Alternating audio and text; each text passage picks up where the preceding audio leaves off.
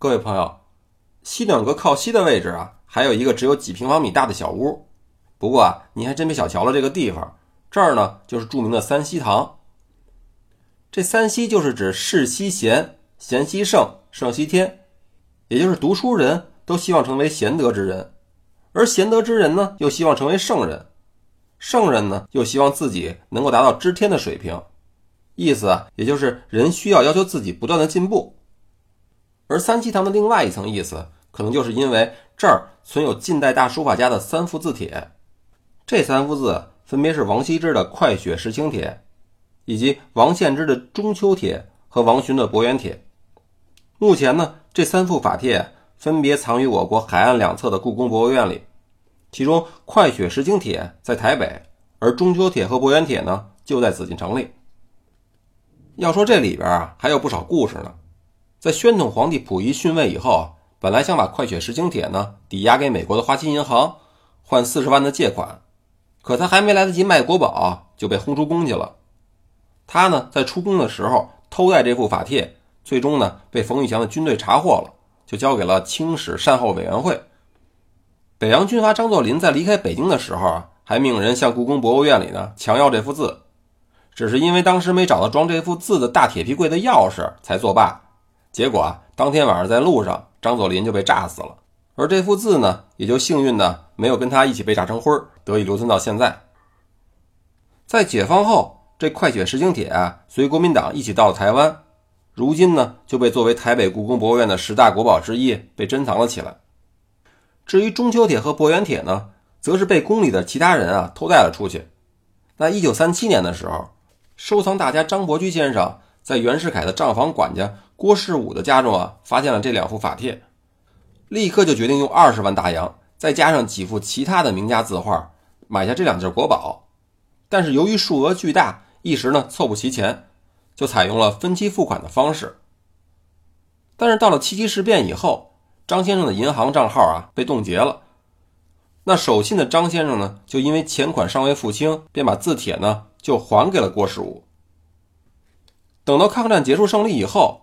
郭士武已经死了，他的儿子郭兆俊啊，向张伯驹先生开价一千两黄金，而且还说是人情价，没得商量。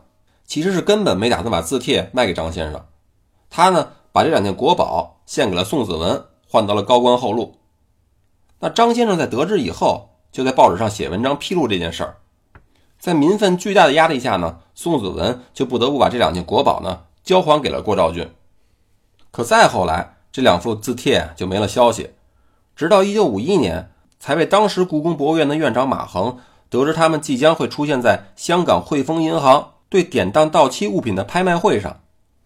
周恩来总理在得知以后啊，非常重视，派专人去香港，用当时还非常宝贵的外汇，大约五十万港币，才把这两件国宝拍了下来，带回到故宫博物院。说完了三幅法帖，再来看看三希堂墙壁上的瓷瓶。这些瓷瓶呢，看起来都是露出半只，像是另一半呢砌在了墙壁里面一样。其实它们原本在烧制的时候就是半只，是专门为了配合三希堂这么狭小的空间而设计制作的。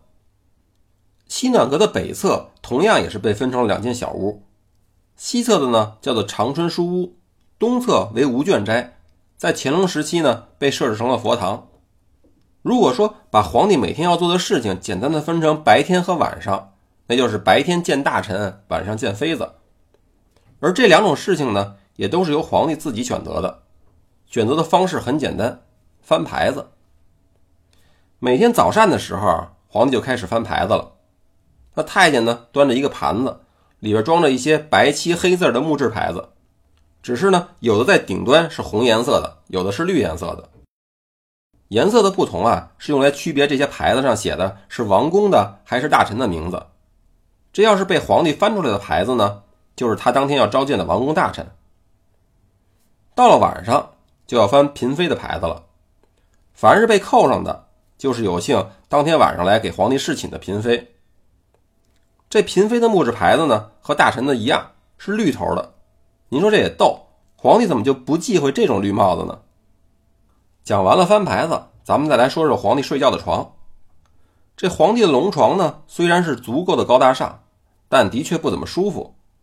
先不说它没有如今席梦思那么柔软，单只是尺寸啊就不大。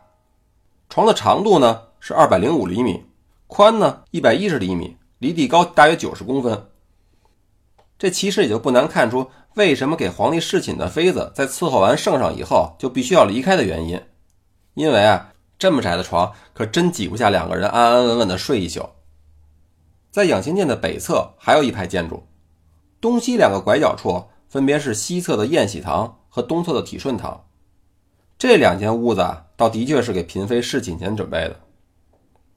清代的皇帝绝不在晚上巡游东西六宫，可明朝的时候呢就不同了。据说到了晚上，每个后宫前都会悬挂两盏点亮的红纱灯。皇帝决定驾临哪个宫呢，就会派人把灯卸下来，而巡街太监看见以后，就会立刻通知其他的宫卸灯休息，以免让刺客知道了皇帝的所在。要说也挺奇怪，这紫禁城的后宫啊，似乎西边的风水要比东边好一些。为什么会这么说呢？您想啊，这个西宫慈禧太后呢，大权独揽，统治了清朝的几十年，而东宫太后慈安呢，就是离奇的死在了东边的钟粹宫里。不光是这二位这样，那光绪时期这西边的宴喜堂啊，就住着他的宠妃珍妃，而隆裕皇后呢，就一直在东边的体顺堂里守活寡。不过这风水呢也轮流转，后来珍妃在紫禁城东北角的珍妃井里啊香消玉殒，而裕隆皇后呢，则是搬到了西边的慈安宫啊当起了太后。在养心殿后面的小院里呢，还有一块天然的水晶原石。据说放在这儿啊，是为了提醒嫔妃们要玉洁冰清、心地磊落，没事呢，不要整天争风吃醋的。除了位于东南的遵义门呢，皇帝还可以通过后院两个小门出入。那东边的门叫吉祥门，西边的估计我不说，你也能猜出来叫什么？对，就叫如意门。好了，这养心殿咱们转完了，咱们啊现在去后边的西六宫看看。